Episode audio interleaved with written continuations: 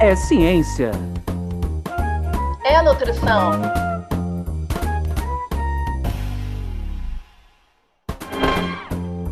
É nutrição. É ciência. Ciência da nutrição. Sejam todos bem-vindos pela ciência. Sejam todos bem-vindos pela nutrição. Meu nome é Anderson Teodoro. E eu me chamo Luana Aquino. Esse é o podcast Ciência da Nutrição. Mais uma vez, a gente queria agradecer a todos que vêm nos acompanhando aí. E a gente hoje está muito feliz em realizar ele. É, antes de mais nada, a gente queria agradecer a todos que vêm nos acompanhando pelas redes sociais, interagindo conosco. E lembrando que o objetivo maior desse podcast é trazer, então, informação para vocês sobre a área da ciência, sobre a área da nutrição, de uma maneira leve e mais do que isso, né, que essas informações possam cada vez mais transformar a vida de vocês. E aí, Luana, ansiedade com esse programa vai ser legal, hein? Ansiedade total, com uma convidada esperadíssima, com uma temática que está no auge, super necessária. Vamos com tudo, Anderson. Vamos lá então. Então, antes de mais nada, eu queria agradecer muito a nossa convidada. Hoje nós estamos recebendo a doutora Luna Azevedo. A doutora Luna é nutricionista, especialista em ortomolecular e fitoterapia, fundadora do projeto de sustentabilidade Vida por Luna, coordenadora de vários cursos sobre vegetarianismo e também consultora de várias empresas. Antes de mais nada, Luna, seja bem-vinda e obrigada pela sua participação. Obrigada, Anderson. Obrigada, Luana. Obrigada a todos. É um prazer estar aqui com vocês é, principalmente por toda a trajetória que a gente tem em comum, né, acadêmica também, né, de ter a honra ter você também como professor meu. É, e hoje a gente vai trazer uma pauta muito importante, né, que é um assunto que eu estudei bastante ao longo dessa trajetória toda, também em acadêmica. Então, vai ser um prazer estar aqui com vocês hoje. Bem, o tema do nosso encontro de hoje, do nosso programa, vai ser vegetarianismo. E assim, Luna, antes da gente entrar provavelmente dito no tema, né? A gente sempre, quando tem trazido os nossos convidados, a gente quer quebrar um pouco esse gelo, até para vocês ficarem mais à vontade aqui conosco. Como é que você chegou nesse mundo da nutrição? É, o que te levou para chegar até o vegetarianismo? Como é foi um pouquinho sua história de vida? Como é que você chega nessa história toda? Legal. E eu acho interessante mesmo, né, as pessoas entenderem um pouco da trajetória, porque a trajetória aproxima a gente de uma realidade palpável, né? A gente tem a sensação de que, ah, né, é um outro mundo, alguma coisa assim. É muito mais simples do que parece. Então, assim, a minha mãe, ela tinha uma alimentação já, que o Anderson vai lembrar da, do macrobiótico, né? Foi nos anos 80, nos anos 90, uma alimentação que a gente tinha ali, a questão mesmo de vegetais, legumes. É, e a minha mãe tinha, né, como base uma alimentação mais macrobiótica, então eu já fui basicamente criada com uma alimentação né, nesse perfil. Entrei na faculdade no ano de 2008, a minha mãe descobriu um câncer de mama, foi exatamente no período que eu estava ali na faculdade, então foi aquela coisa assim, se não passasse agora, eu não passava nunca mais.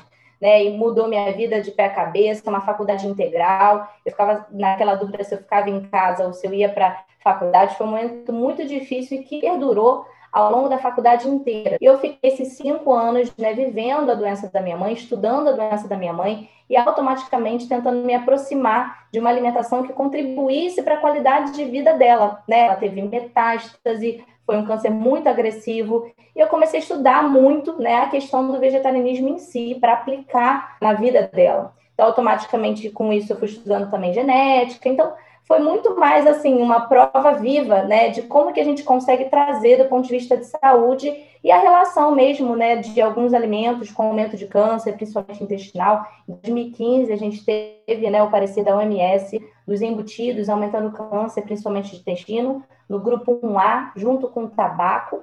Então a gente sabe que a alimentação tem um peso nisso. E eu carrego esse peso genético. Então, para mim também é uma questão de autocuidado. Então, isso permaneceu para sempre eu acabei trazendo isso também para minha prática de consultório. Bacana, aluna, que interessante saber disso. Né? Olha que coincidência, Anderson. O episódio passado, a gente falando um pouquinho da nossa trajetória e a gente vendo como a família foi importante nessa motivação, nesse desejo, né? E agora vem a aluna trazendo essa história bonita para a gente de como isso também influenciou ela, né? Então, muito bom, Luna. Bem, o que eu queria começar te perguntando também é que a gente vê que é um assunto que está super bem divulgado, né? Mas junto disso também traz muitas dúvidas, né? Então, eu acho que nada como a gente começar do começo, né? Você talvez falando um pouquinho para a gente dessas diferenças clássicas, dessas confusões clássicas, né? Da trajetória do vegetarianismo, o que, que diferencia do veganismo, e agora também vi aí semana passada na grande mídia sendo decretada aí a questão de que a dieta flexitariana né, seria a dieta do ano, né? Então, fala um pouquinho para a gente disso, para a gente aprender contigo. Complementando a Luana, eu até queria que você começasse até um pouquinho a pé atrás. Se assim. o público perguntasse assim para a gente, o que é o vegetarianismo? Pode parecer uma pergunta simples, mas a gente que milita um pouco na área da nutrição, a gente sabe que não é tão simples assim, até por isso que a Luana falou, todas essas variantes, esses tipos. Se uma pessoa fala assim, eu sou vegetariano, o que, que de certa forma está por trás disso? Perfeito, Anderson, perfeito, Luana. O vegetarianismo, vamos começar do básico mesmo, lá do básicozão. Até para os nutricionistas existe confusão, imagina para o leigo, né? Cansei de ver, inclusive, pacientes já é, calejados, já desanimados, que chegam comigo no consultório, como assim, ó, aluna, você é minha última esperança, porque eu chego no, no nutricionista dizendo que eu sou vegetariano, o nutricionista me pergunta nenhum peixinho, eu falo que eu sou vegano, pergunta nenhum ovinho. Então, você vê que existe ainda uma dificuldade, até da área técnica, sobre esses conceitos, imagina para o leigo, né? Então, acho que vale sim a gente falar um pouco de todos esses conceitos. Até porque são vários. A gente pode falar também o que é o crudivorismo, o que é frutarianismo, isso existe, né? Porque dentro do vegetarianismo a gente tem várias vertentes e frentes, né? Então é legal que a gente explore isso com o pessoal, acho que vocês vão aproveitar muito. Então vamos lá. Para começar, o mais falado, que é o vegetarianismo em si. Segundo a Sociedade Vegetariana Brasileira, o conceito de vegetarianismo em si é considerado vegetariano todo aquele indivíduo que exclui da sua alimentação todos os tipos de carnes, aves, peixes e seus derivados. Aí, junto da, desse conceito, a gente vai explicar alguns subtipos, podendo ou não utilizar os laticínios e ovos. Então, dentro do conceito de vegetarianismo, a gente entende que um vegetarianismo, aí tem lá, ele pode ser ovo vegetariano, como o nome diz, ele consome ovos, mas não consome derivados lácteos. Então, ele é ovo vegetariano. Ele não consome carne, peixe, frango, só o ovo. Nada de queijo, leite, creme de leite, nada. Tem o ovo lacto vegetariano, que ele consome ovos e derivados lácteos ainda. Os derivados lácteos pode ser creme de leite, queijo, pode ser iogurte, manteiga. E quando o vegetariano já não consome mais nem ovo e nem derivados lácteos, ele é considerado vegetariano estrito, né? Olha como é que a galera vai fazendo confusão. E o próprio paciente faz, ele fala, ah, eu sou vegetariano, mas eu como peixe de vez em quando. A gente vai entender que isso não é vegetarianismo, existe um nome para isso. Para quem flexibiliza, eventualmente come uma carne no final de semana e tal. O vegetariano estrito, ele é mais considerado, assim, pelo que a gente vê o pessoal comentando, o vegano pela alimentação, vamos dizer assim. Por quê? Porque ele não consome nada de origem animal, mas por que, que o nome é vegetariano estrito? Tanto que a Sociedade Vegetariana Brasileira, o nome é vegetariana, mas eles preconizam o vegetarianismo estrito. É você não ter nada pela alimentação de origem animal. Então, qual é a diferença do vegetariano estrito para o vegano, afinal? O que, que tem de diferente? Afinal, quem não come nada de origem animal já diz logo né, que é vegano, não como ovo, não como queijo, eu sou vegano. O vegano, ele vai além da alimentação. Veganismo é um estilo de vida, onde a pessoa que é vegana, ela não compactua com nenhum tipo de exploração animal. Então, ela não quer ter é, um utensílio na cabeça ou ter uma carteira de couro. Ela não quer ter em casa né, utensílios de maquiagem que tenha origem animal, que tenha exploração animal. Então, é um indivíduo que, por filosofia de vida, não compactua com exploração e com confinamento animal, seja para maquiagem, testes de animais, é, nesse sentido. Beleza? Interessante você falar isso, porque a gente sempre vem discutindo aqui na né, importância da alimentação como um ato o ato de comer como uma coisa que não está presa somente o biológico, né? A gente vem sempre brincando, a Luana muito comigo aqui também. E então eu queria até pegar um pouco da sua resposta e até te perguntar por que, que você acha que surgiram esses tipos todos? Tem a ver um pouco com o que leva a pessoa a ser vegetariana? Porque, obviamente, como você falou, tem a questão de algumas pessoas que acabam sendo um pouco mais rigorosas na sua restrição, podemos chamar assim, que tem muito a ver também com uma escolha de vida e passa um pouco por isso. Então, você acredita que essas modificações também passam um pouco de entender o ato de comer não só como um ato biológico, mas uma questão um pouco mais social? Sim, a, a, nutrição é uma ferramenta muito poderosa, transformadora, com bases políticas e econômicas muito fortes, né? Então, muitas vezes, dependendo das suas crenças, né, dependendo do que você acredita, fica quase que incoerente você não estar também vendo o que você come todos os dias como um ato político e econômico também. Então, a gente pode dizer, existem, né, quatro bases que agora eu já digo para vocês super atual diante da pandemia que existem cinco motivos que levam um indivíduo a se tornar vegetariano. Dentre esses cinco tipos, o quinto começou na pandemia. E aí a gente incluiu como cinco motivos que levam as pessoas a se tornarem vegetarianas. Número um, por questões éticas. Então, tem a questão lá de você não ter a exploração animal. Então, você vê que tem uma questão também ali política envolvida, econômica, de não compactuar com esse modelo econômico de exploração animal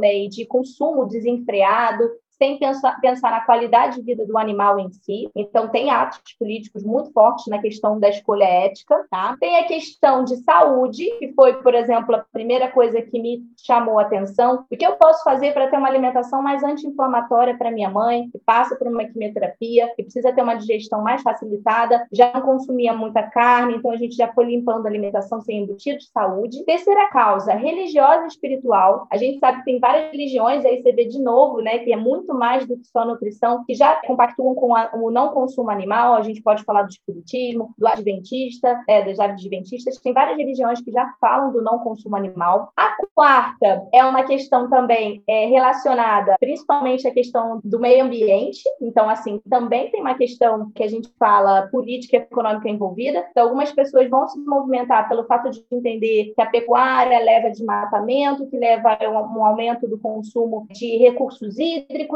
é insustentável você comer do topo da cadeia, se você pode, desde ali da primeira agricultura de soja, de milho, ter a sua alimentação como fonte, que é insustentável esse modelo econômico. Se você comer um animal no topo da cadeia para se alimentar, aquele animal que comeu também, né, muito. Então a gente tem mais boi hoje em dia, né, o abate animal ao longo do ano tem mais carnes e bois, né, sendo abatidos do que pessoas no mundo. Então é insustentável o nosso consumo. Então por questões de meio ambiente e o quinto, que junta um pouco alguns aqui, saúde, meio ambiente e tal, é a pandemia. Na pandemia a gente viu um aumento considerável, tem alguns dados aqui já de 2020, foi um artigo inclusive trouxe esses dados, mas a pandemia também fez com que mais pessoas se movimentassem por uma questão que, que é uma mistura de ambiental com saúde, que é o impacto né, nas nossas vidas do consumo dessas carnes, dessa exploração aí né, de animais levando a doenças né, transmissíveis. 70% das doenças que acometem o ser humano tem causa, tem origem animal. Então, é como é que é interessante, né? Nutrição é muito mais do que só comer, né?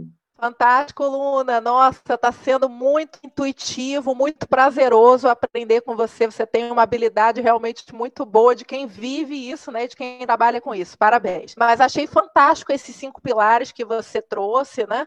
É, e aí queria pegar um gancho que você falou dessa questão da pandemia, né? Eu mesmo vou te partilhar aqui com você e com os nossos ouvintes que, por curiosidade, né, na primeira semana desse ano de 2021, acho que também muito motivada por essa questão de melhores hábitos e espiritualidade, entre outras questões para o ano, me motivei a por uma semana fazer né, uma modificação alimentar nesse sentido de me aproximar mais né, é, de uma alimentação vegetariana e me senti muitíssimo bem. Assim de verdade para você essa questão de função intestinal, disposição, e eu achei assim fantástico o quanto foi rápida, né? Uma semana você já sentia esses benefícios. Junto disso, também observei, então, nessa mesma semana eu estava mais atenta aos sinais e a essa história, vi numa rede social de uma grande cantora com milhares de seguidores, né? Ela falando, gente, estou aqui pelo segundo, pelo terceiro dia, com a minha batatinha frita vegana, né? E eu vi que aquilo ali era uma repetição para ela, que ela estava talvez se restringindo um pouco por falta de orientação, não sei, por falta de conhecimento. Então eu acabei por curiosidade aí sabendo que você seria nossa convidada, lendo alguns artigos científicos, né, e vendo que é, apesar dos benefícios bem estabelecidos, né, para é, uma parte dessas pessoas acaba que também se observa um aumento do consumo de ultraprocessados, né? Acredito que muito por conta dessas dificuldades de compreensão, muito por conta do que Anderson falou também. Qual é a motivação que levou para essa questão? Foi algo é, que não está dentro da compreensão de estilo de vida do vegetarianismo, né? Então, eu queria saber de você, assim, o que, que você mais percebe na tua prática clínica de confusões nesse sentido, de deslizes, né? Enfim, das pessoas tentando acertar, mas se distanciando um pouco do que seria esse planejamento e essa orientação alimentar. Essa informação também é muito importante, porque uma coisa que eu sempre trago como pauta com o Ricardo Laurino, que é presidente da SBB, né, a pós-graduação que eu coordeno tem o apoio da Sociedade Vegetariana Brasileira, então a, a comissão científica é formada por mim e pela Alessandra Lubli, que é uma das nutricionistas que eu vejo que mais levanta uma pauta ativista, né, porque ela tem essa pegada mais ativista. Eu trago isso para a prática de consultório. Uma coisa que a gente sempre fala é que o vegetarianismo ele não é elitista. A informação em si que ela é elitizada, porque assim a gente ainda não não conseguiu trazer para toda a população que a comida vegetariana é o solo, né? É a comida que está ali dentro da comunidade, no quintal da casa da comunidade, que na comunidade tem uma parte ali que eles têm mortinha que eles não aproveitam. Que a comida vegetariana ela está ali no prato do brasileiro e ela é barata. Só que, como a gente tem questões políticas e econômicas envolvidas nisso, como a gente teve um aumento, só para vocês terem dados, tá? A gente teve um aumento do vegetarianismo, nós temos 29 milhões de brasileiros vegetarianos, só para vocês terem noção. Essa pesquisa foi realizada em 2019, foi publicada em 2020 pelo IBOP, tá? E também encomendada junto com a Sociedade Vegetariana, que contribuiu com os dados e tal. A gente tem uma média de 14% da população é, vegetariana. Nas grandes cidades, chega a 16%, Rio de Janeiro, São Paulo e tal. É, então, o que, eu estou querendo dizer com isso? A gente tem um movimento. Por que a maioria da população ainda vê o vegetarianismo como elitista? Por que, que ainda tem dificuldade em ter as bases? Porque a gente tem uma indústria que pega esse movimento, esse crescimento, então cresceu muito. Nos Estados Unidos, a gente teve um crescimento de 600% da procura pela alimentação vegetariana e do, do vegetarianismo em si. Tem, tem vários dados de vários países aqui para mostrar para vocês que é um crescimento mundial.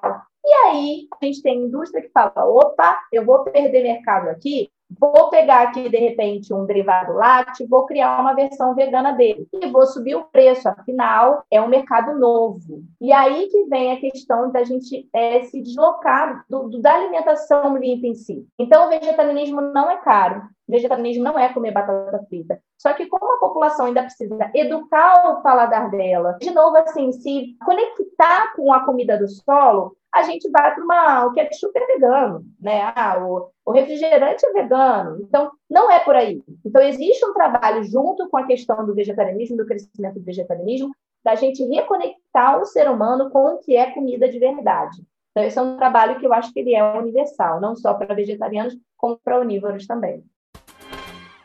Nesse espacinho do podcast, eu venho dar uma dica de ouro para vocês, então, ouvintes.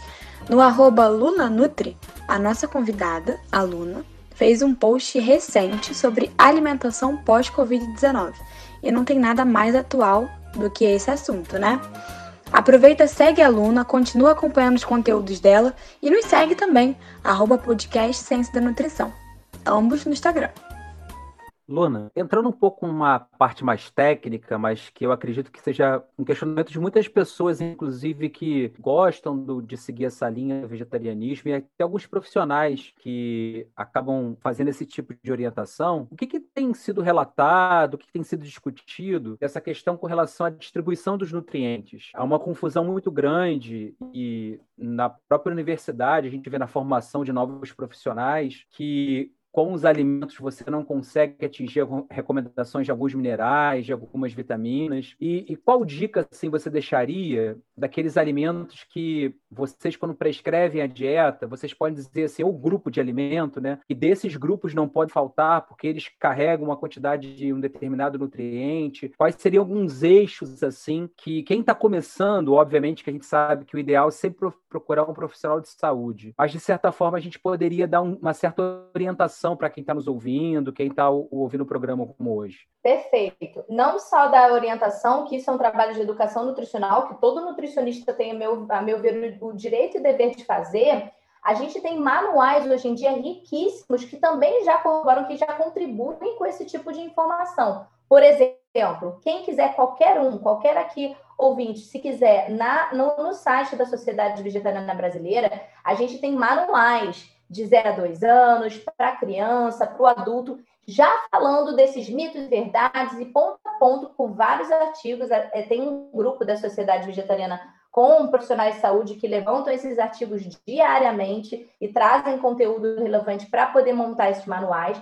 Lembrando que o Ministério da Saúde, agora em novembro de 2009, atualizou as suas diretrizes, incluindo a nutrição vegetariana como pauta no seu manual também. Então, a nutrição vegetariana aí é disponível a todos nós, que a gente precisa entender alguns detalhezinhos que na faculdade a gente sabe que ainda existe uma lacuna, né? Mas eu espero que a gente atualize essas diretrizes. Primeiro passo, a dúvida de todo mundo, cadê a proteína, né? Tirou o bife, bota o que no lugar? Então, a primeira coisa que a gente tem que entender, e aí você pediu para eu até vou falar um pouco do técnico e trazer para o ouvinte, é, tecnicamente dizendo, a gente estuda na faculdade dois conceitos que já foram superados, vamos dizer assim. A gente estuda na faculdade sobre proteína de alto valor biológico e a gente fala isso, a carne tem uma proteína mais completa. A gente ainda escuta isso na boca do povo, né? Que é um artigo, né, inclusive assim, de 1946, que a gente nem encontra disponível mais.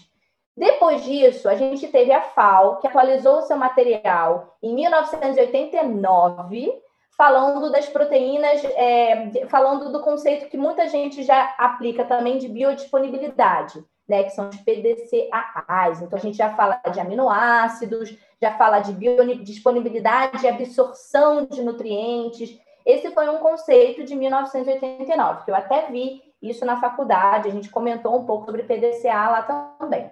Depois disso, a própria FAO viu que tinha erro nesse documento de 1989, tinham coisas que não foram bem exploradas. Eles atualizaram o material para 2011, né, que é o mais atual que a gente tem, que é o método padrão Dias, que ele entende que cada aminoácido tem que ser absorvido de forma individual. Aí eu vou explicar agora para o ouvinte. Quando a gente bota um prato que tem arroz e feijão, a gente tem ali os nove aminoácidos essenciais disponíveis. O que são esses nove aminoácidos essenciais? São aminoácidos que o nosso corpo não produz, que a gente tem que obter pela alimentação. Luna, eu preciso comer arroz, feijão sempre junto, arroz, feijão sempre junto. Esse manual, né, o método Dias, padrão Dias, mostra para gente que não necessariamente precisa ser sempre junto. Basta que você ingira ao longo de 24 horas os nove aminoácidos essenciais. E eles têm uma absorção que tem que ser avaliada individualmente no nosso trato, principalmente ileal, no nosso intestino. Cada aminoácido vai ser absorvido de forma individual. Então a gente começou a entender que a gente tem que aprofundar essa coisa de proteína completa num prato que só tem batata frita, como Luana falou. Realmente, você não, se você não tiver um bife, você não vai ter ali fonte de proteínas completas, entre aspas. Agora, o prato do brasileiro não deveria ser batata frita com carne. Essa é a questão. Então, quando você inclui mais vegetais, olha o nome, vegetarianismo. Qual a base da, da, de uma alimentação vegetariana? Vegetais. E cereais e leguminosas. Então, o que não pode faltar no prato de vocês aí, ouvintes? Quais são os grupos de cereais? Cereais, a gente tem trigo, centeio, cevada, aveia, malte, o arroz. A quinoa é um pseudo cereal, está quase ali no grupo dos cereais. E a gente tem nas leguminosas o feijão, a lentilha, a ervilha, o grão de bico, a soja e o amendoim que apesar de estar no grupo ali das castanhas, ele também tem, por conta de estar dentro é, de uma fava, dentro de uma película, é, ele é considerado no grupo dos feijões. O amendoim ele também está no grupo das leguminosas, apesar de estar um pouco mais gordura.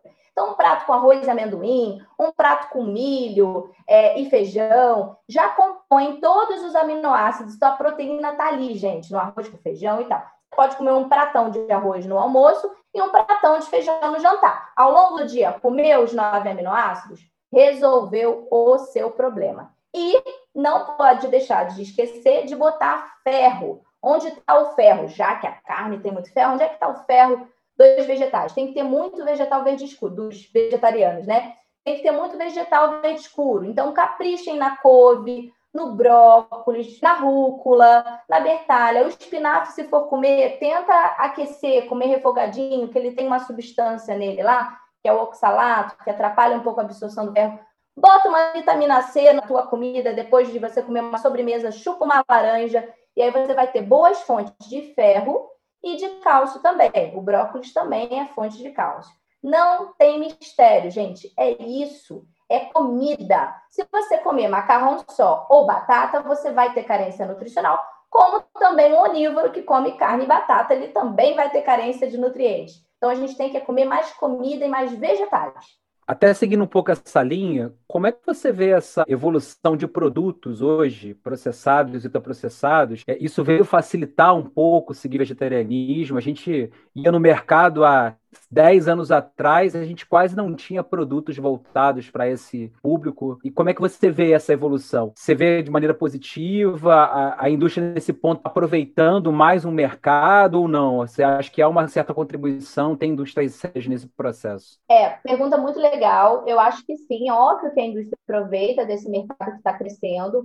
Mas, por outro lado, a gente não pode ver só o lado ruim. Eu acho que é uma oportunidade de pessoas que têm hábitos ruins migrarem para outros hábitos ruins sem origem animal. Então, o planeta vai agradecer de qualquer forma. Porém, dali, eu penso que são etapas. Ninguém muda da água para o vinho. Quem tem uma alimentação ruim, né, come um fast food, tem tinha lá carne, batata, um monte de molho e num pão, a pessoa vai ter essa mesma opção sem origem animal. Então, ela já tem um impacto para o meio ambiente positivo. Agora, feito isso, cabe ao nutricionista também evoluir esse paciente, esse indivíduo, uma outra parte, que é sair desses alimentos, desses alimentos mais industrializados e conseguir migrar depois de volta para a comida que vem do solo. Mas como ninguém muda da água para o vinho, eu acho que é pertinente. Eu só acho que isso traz também um distanciamento. Muitas pessoas acham que vegetarianismo é caro por conta desses produtos que chegam ao mercado mais caro. Então, a gente tem que mostrar que vegetarianismo não é isso, vegetarianismo não está empacotado, vegetarianismo são vegetais, mas eu acredito que sim, a gente pode trabalhar numa transição, eu diria assim, de pessoas com hábitos ruins, comendo agora sem origem animal, e depois fazendo de novo a sua transição para resgatar a tua comida do solo sem dúvida. Ei, Luna, fantástico. E queria te colocar o seguinte: quando o Anderson te fez né, a pergunta anterior aí da questão da, da visão que algumas pessoas da universidade, da pesquisa, têm de, dessa dificuldade, digamos assim, de, de alcançar ali o necessário de determinadas vitaminas, minerais, né? Também queria deixar a palhinha, né, que tudo é muito como você olha e como você interpreta a ciência, a leitura crítica de artigos, né? Então, por exemplo, é, se você pega só o olhar dos vegetarianos, sem dúvida, alguns deles que não tiverem, por exemplo, orientação de profissionais, especialmente nutricionistas aí capacitados com esse olhar da alimentação, vão derrapar mais e cursar com deficiências, tal como a população em geral. Então, também acho interessante a gente trazer esse olhar, né? Que às vezes trazendo aí para a ciência da nutrição, para o nosso podcast, né? A gente fica ali só lendo os artigos que mostram alguma parcela de deficiência nesse público. Mas quando você pega essas mesmas prevalências na população em geral, deficiência de vitamina B12, vitamina D, você encontra números assim muito parecidos e alarmantes para um prato brasileiro que, como o Lula diz, deveria ser aí algo simples, barato, gostoso, né? Oi, oi, oi, eu sou a Paola e queria aproveitar que a Luana trouxe esse assunto sobre o papel do nutricionista e da importância dele na comunicação da ciência da nutrição para trazer uma resposta excelente que recebemos semana passada lá na nossa caixinha no Instagram, onde perguntamos se vocês, ouvintes, já tiveram contato com algum nutricionista e, caso sim, contar um pouco como foi essa experiência. Um dos nossos ouvintes respondeu que teve sim esse contato e que a nutricionista o ajudou a melhorar a alimentação e a ter uma saúde mais equilibrada. Olha que incrível! Como um profissional da nutrição vai além de melhorar a alimentação de um indivíduo, tem a ver com a qualidade de vida e com as informações que ele busca para auxiliar o seu paciente. Você quer participar dessa interação também? Então fica ligado no nosso episódio para ouvir a pergunta e responde lá no nosso Instagram. E aí, Luna, eu já queria pegar um gancho aqui também, que eu sou uma profunda admiradora aí da área de comunicação e venho elogiar aí as tuas redes sociais, né? Mas para o final, certamente a gente vai pedir para você divulgar. Mas lá eu vi algo super interessante, né? Duas postagens que me chamaram a atenção que eu queria ter a oportunidade de você aprofundar um pouquinho para os nossos ouvintes, né? A primeira delas, você, alguns dias atrás, postou ali quais seriam as tendências para a nutrição em 2021, né? E aí você falou essa questão do vegetarianismo, sustentabilidade, genética, comportamentos sociais, ou seja, um monte dessas coisas aqui a gente já andou conversando, né? Mas você tocou num ponto no começo do podcast que eu acho que vale a pena juntar essas tendências com aqueles cinco pilares que você nos escou, né, do que, que levam as pessoas a optar pelo vegetarianismo e suas variantes, né? Então, agora pensando em pandemia, né, e sabendo, vendo pelas suas redes sociais que você também tem um olhar político importante sobre as questões alimentares, né? Infelizmente, uma das heranças que a gente terá aí da pandemia já está tendo é o aumento da fome né, no nosso país e no mundo como um todo e as repercussões negativas na saúde mental. E eu queria saber de você, dessas duas heranças e esses dois desafios aí que nós temos durante e pós-pandemia. O vegetarianismo também pode ajudar? Se sim, como? Diga lá. Perfeito, Luana. Muito boas colocações. Acho que é pertinente a gente falar sobre isso. E depois, se vocês quiserem, eu queria puxar o gancho para a gente falar também das outras opções que ficam ali no meio do caminho de transição.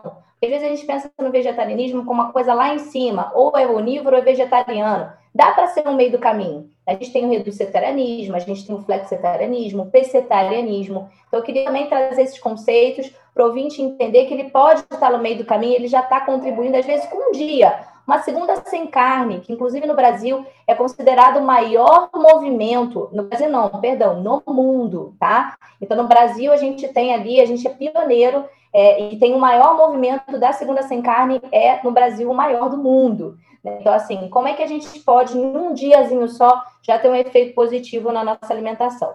Mas trazendo essas informações, Luana, em relação à pandemia, em relação a uma movimentação que a gente vai ter que ter, então, eu entendo que as próximas gerações elas não vão ter escolha. Elas não vão poder escolher, ah, eu quero. Não, não vai ter essa. É assim, é o que dá para comer, o que tem é isso, e esse aqui não tem mais como. A gente fazia isso no antepassado, agora a gente não tem mais essa opção. Eu vejo que a, a, próxima geração ela vai se deparar com isso. Ela não vai ter tantas escolhas em relação à alimentação. A gente vai ter que mudar radicalmente o nosso comportamento alimentar. Mas diante dessas questões emocionais, a gente sabe que tem vários nutrientes que são importantes, né, para melhorar a questão do bem-estar físico, emocional e tal. E aí eu queria até aproveitar para citar um, um, estudo que é tão atual, que é de 18 de maio de 2020, tá? É um estudo que mostra, é o primeiro estudo a caracterizar a população brasileira no Brasil, entrevistou 3.300 pessoas, sendo que 65% do sexo feminino, tem lá ovo-lacto vegetarianos e veganos também. E o que, que a gente percebeu, Luana? Em relação à recomendação diária de frutas e vegetais, O vegetariano, ele consome, né, no geral, 38,1%. Eles alcançaram essas recomendações de cinco porções ao dia, 400 gramas aí dessas ingestões de frutas e vegetais. E a população, no geral, alcançou 23,1%. Então, assim, um vegetariano mesmo que coma bem, você vai ver que ele vai ter redução de riscos cardiovasculares, ele vai ter uma melhora de saúde física e mental, por quê? Ele consome mais antioxidantes, ele consome mais frutas e vegetais que são ricos em aminoácidos, que melhoram a recaptação de serotonina, que é o hormônio do bem-estar. Então, ele consome mais frutas que tem triptofano, a banana, né, o abacate, a aveia, que é um cereal que tem que ter no prato de um vegetariano. Então, um vegetariano que entende o que ele tem que comer, que não vai ter carência nutricional, automaticamente ele tem redução de depressão, ansiedade, doenças cardiovasculares, porque ele consome mais vegetais e legumes e frutas. Né? Então, tudo isso mostra que quanto mais a gente se conectar com uma alimentação rica em vegetais, legumes e verduras, a gente vai ter uma melhora de todo esse quadro. A população, no geral, come mal e ela sofre com isso, inclusive relacionadas a doenças mentais, né, que se agravaram agora na pandemia, sem dúvida. Luna, depois de dessas informações que você está passando para a gente, acho que fica cada vez mais claro a importância de uma comunicação correta. E aí eu queria que você contasse um pouquinho dessa sua experiência. Você escolheu um caminho, né, que foi trabalhar um pouco dessa informação através das redes sociais e até falar um pouco dessa sua experiência, né? Você, como você colocou, viveu um pouco a tua infância com a sua mãe dentro da macrobiótica. Acredito que para você algumas informações ainda mais nova, não foram tão simples assim, até porque as informações que você tinha eram diferentes. Hoje, por exemplo, a gente tem uma recomendação para até dois anos, crianças a partir de dois anos no vegetarianismo, então já é um pouco diferente. Como é que foi essa sua experiência? Qual a dificuldade que você tem sentido? Se há muita repulsa, a gente sabe que trabalhar com comunicação às vezes atinge as pessoas naquilo que talvez mais incomode ela, no ponto de vista de que ela vai precisar mudar e talvez reavaliar os seus conceitos. Como é que tem sido essa sua experiência, assim, desde quando você era criança até agora, que eu acho que é um pouco essa realização um pouco sua dessa mudança? Eu confesso que eu tive uma experiência que foi um pouco traumática no início, porque como eu vim com muita energia, né, com muita vontade de mudar, um pouco da revolta da adolescência ali, né, de ver uma mãe jovem, né, aos 45 anos de idade falecer, que teve câncer aos 40, uma mulher advogada, né, super inclusive com pautas que, a meu ver, eu trouxe comigo, né, eu resgatei e trago aqui no, no meu coração ativistas e também de mudança de mundo, uma pessoa que estudava muito, lia muito, então era minha referência, inclusive, de leitura, de estudo. Você vê isso acontecer, faz com que a gente tenha mais força. E eu fui com muita força nessa questão, foi na época que começaram a, surgir também as redes sociais, e eu entrei é, no Instagram naquele período de 2013, 2014, criei as minhas clínicas fazendo uma homenagem à minha mãe, né? Com o nome dado à minha mãe, Nutrindo Ideais. Então, para mim, era uma nutrida ideal de vida. Eu não tinha opção. Eu entraria na depressão, eu jogaria minha energia ali. Eu fui muito criticada, vamos dizer assim, por outros profissionais que na época eu estava estagiando é, numa empresa, é, trabalhando com marketing nutricional, fui efetivada nessa empresa, sempre fui muito dedicada, até porque né, eu queria respirar aquele negócio ali, eu me, me peguei na nutrição e do tipo, calma, vai devagar, nossa, tipo, abusada, ai, nossa, e tal. E isso incomoda, porque é uma força que vem de dentro. Tem gente que vê isso ou como competição, é, ou como, ai, nossa, que abusada ela. E, e, não, e aí eu fui mesmo, né? Tapei os olhos e fui. Então a gente, até ao ouvinte, daria essa dica de assim, segue um pouco a tua é, intuição, o que você sente, né? Porque vai ter sempre algumas pessoas é, não concordando com o que você faz ou o que você fala, e tá tudo bem, né? A gente tem que embasar a, a, as nossas opiniões, se, principalmente se você for da área da saúde ou da, da nutrição da ciência, embasa isso com ciência e fundo. Então, assim, eu fui trabalhando a rede social dessa forma, só que é, eu não sou ativista, né? O meu, meu lado, ele é um lado de consultório. Então, eu acolho pessoas, eu trabalho com nutrição comportamental, eu trabalho com transtornos alimentares. Então, assim, para vocês terem noção, eu nunca deixei claro o que eu como ou deixo de comer. Por quê? Porque eu acho que isso atrapalha. Isso, as pessoas confundem meio como reality show é, com um profissional. Eu não quero que me vejam como Luna, que tem um filho ou que tal. Eu quero que me vejam como Luna nutricionista. Tanto que meu Instagram é Luna Nutri. né? não é Luna Azevedo. Então, é, eu sempre tentei preservar, né? até porque eu, Luna, também tenho as minhas dificuldades. Eu acho que é legal o ouvinte entender que o profissional, por mais que ele seja nutricionista, ele vai ter altos e baixos. Ele, a gente pode acabar flexibilizando e comendo outras coisas. E aí, se alguém olhar assim, nossa, nutricionista comendo industrializado, a gente é ser humano, né? A gente flexibiliza também. Então, eu quis trazer a minha, a minha rede social para a nutrição no trabalho de educação nutricional. Né? Eu não trago pautas ativistas, eu trago, trago pautas relacionadas a meio ambiente e saúde, que foi o que sempre me movimentou desde o início. Pensando nessa corrente do bem, então, das redes sociais, a gente também está entrando nessa, né, Luana? Nosso podcast Ciência da Nutrição também está entrando com esse objetivo. Vamos então agora chamar no programa aquela que que ajuda a gente a divulgar. Stephanie, com você, onde é que os nossos ouvintes podem nos encontrar? Então, eu queria fazer um comentário primeiro, antes de tudo. Eu particularmente acompanho a aluna nas redes sociais há muito tempo e eu acho muito importante porque assim, as redes sociais viraram um ambiente de trabalho para o nutricionista, né? E isso é muito legal, porque você alcança um número de pessoas muito grande. E com isso também vem a questão das fake news. Vem gente se apropriando da nutrição para falar besteira na internet. Então, eu acho muito importante que a gente tenha profissionais como a aluna que dão bons exemplos, pautas importantes, discutidas de forma clara, para milhares de pessoas. Isso é muito interessante. Então, é um comentário, assim, mais ou menos, agradecendo a presença dela e a aula que ela deu para a gente aqui. E puxar um sardinha para o nosso lado também, lançando nas nossas redes sociais. Os ouvintes podem encontrar a gente no arroba podcast Ciência da Nutrição, tanto no Instagram quanto no Facebook.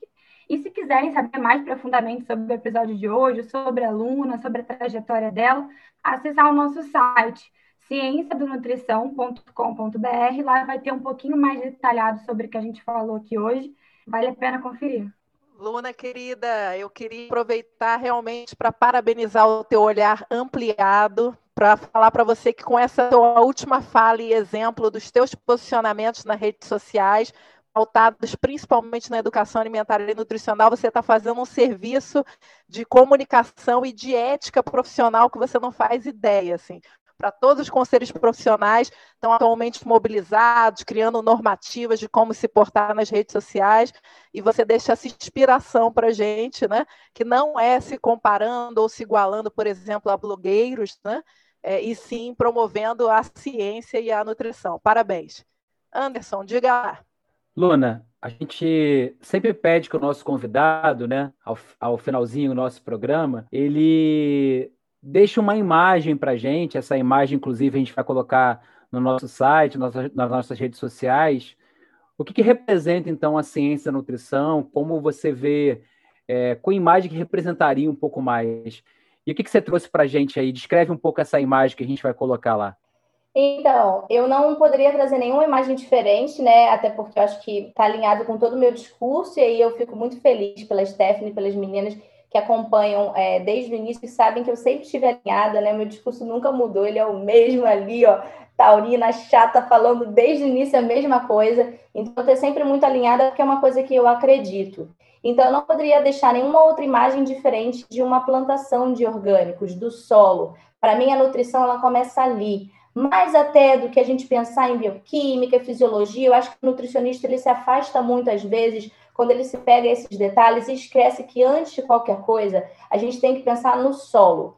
Né? Quando a gente pega lá na nutrição uma tabela, taco, dos anos 70, que a gente sabe que hoje em dia a maçã que está lá relatada não é a mesma maçã que a gente produz hoje em dia, a gente tem que lembrar que a nutrição ela tem que ser resgatada, que a gente tem que entender os impactos dos agrotóxicos na nossa saúde, a gente tem que entender a nossa relação de novo com o solo e tentar reconectar, entender que o mundo não pode ser devastado. A nossa natureza e a nossa, é, a nossa floresta ela é fundamental para todo o nosso bioma acontecer e o nutricionista é um agente transformador. A gente traz pautas de política, de economia, de cultura, de comportamento alimentar e de educação nutricional. Então, eu represento, sem dúvida, a minha pauta hoje é, de sempre de vida, o solo e a plantação de orgânicos, a agricultura familiar como base da nossa nutrição. É, Luana, quando começa essa musiquinha, nossa direção tá falando que tá na hora da gente terminar. Uma pena, né? Com certeza, Anderson. Gostou dessa novidade, né, Luana? Agora até quem controla o nosso tempo. Luana, a gente queria muito te agradecer é, tanto para nós, eu tenho certeza que para os nossos ouvintes foi um prazer enorme te escutar. E queria agora abrir espaço para você ir, colocar os seus contatos, colocar, a gente falou muito das suas redes sociais, colocar tudo que está envolvido aí com, com a tua trajetória. Gente, vocês podem me achar no Instagram, Luna Nutri. É um prazer estar aqui com vocês. É, queria aproveitar para dizer que se você não consegue chegar aí é, na nutrição vegetariana em si, vai no peixinho, vai no vegetarianismo, vai no flexitarianismo, que é você flexibilizar ainda os finais de semana, vai é, na alimentação reducetariana, que é a segunda sem carne, e está tudo lindo. Vamos aos poucos, vamos respeitar aí o, o pensamento e o tempo de vocês, mas vamos usar a nutrição a nosso favor, o planeta agradece. Muito obrigada. Luana, mais uma vez obrigada. É, a gente queria agradecer a todos os ouvintes que nos acompanharam aí durante esse programa. Luana, sua mensagem final. Bem, pessoal, então, para não perder aí é, o grande final, que a gente sabe que vocês ficam esperando e principalmente a gente fica esperando, né? Esse momento de interação com vocês nas redes sociais. É, a gente quer saber de vocês, com base nesse papo aqui que a gente teve hoje com a aluna. A tua alimentação, ela mudou durante a pandemia? Vamos abrir um chat ali para vocês responderem no nosso Instagram, tá? E na sequência vamos abrir as caixinhas para vocês nos falarem. Se sim, o que, que mudou principalmente? A gente está curioso, a gente está querendo saber e a gente vai trazer para vocês aí as melhores respostas, tá bom? Não deixem de, junto disso, nas nossas redes sociais, no nosso e-mail, trazer mais sugestões de temas, mais sugestões de próximos convidados, porque esse podcast é nosso. Luana, mais uma vez, obrigado pela sua participação. Luana, mais um gravado, hein? Estamos indo em frente. Agradecer a todos os ouvintes que nos acompanharam aí. A gente está preparando cada vez mais coisa nova e que vocês podem nos acompanhar tanto nas redes sociais, arroba podcast Ciência Nutrição, tanto no Instagram quanto no Facebook, o nosso site ciencianutrição.com.br e quem quiser fazer um contato um pouco mais próximo, pode mandar um e-mail para a gente, podcast ciência nutrição arroba gmail.com. Obrigado a todos. Podcast Ciência da Nutrição.